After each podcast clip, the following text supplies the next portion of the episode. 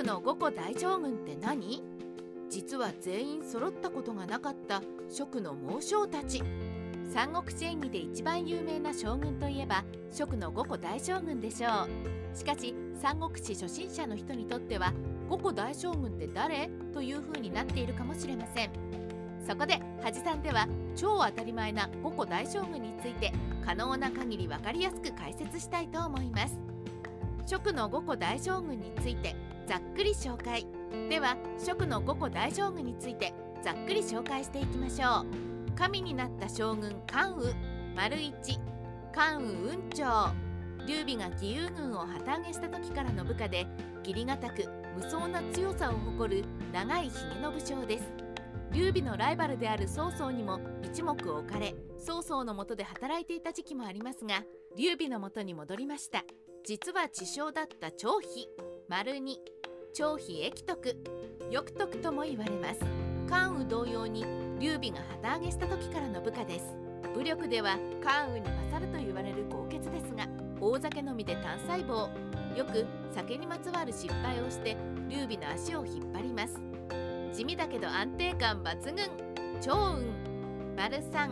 趙雲紫龍劉備が高孫山という軍友のもとにいる時に出会います。その後母親の喪に服すために劉備のもとを去りますが3年後に再会し以後は正式な劉備の配下になります。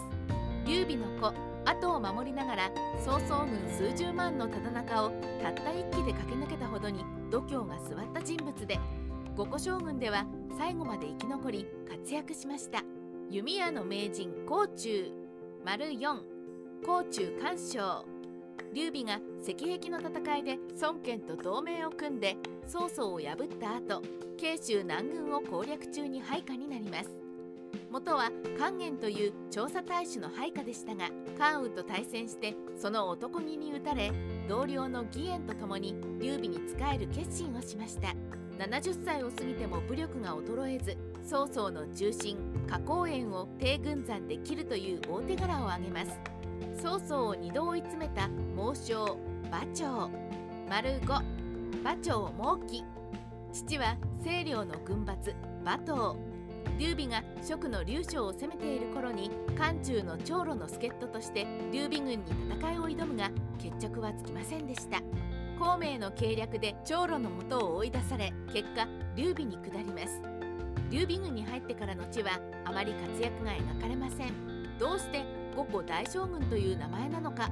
史実ではこの5名を一括りで五個大将軍とは呼んでおらず名称自体は15世紀成立の三国志演義の中で登場するのが最初です。しかし5名を一括りにする根拠らしいものがあり史実では関羽が前将軍甲冑が高将軍馬長が左将軍張飛が右将軍にそれぞれ任命されています。これは前後左右将軍という4名で一括りの将軍位です。また聖史三国志の職書には官庁馬行長伝というように5名の武将が一つの巻物にまとめられて語られています。これらからヒントを得て三国志演義の作者たちは前後左右将軍にプラスで平将軍の趙雲を加えて五個大将軍という名前にしたのでしょう。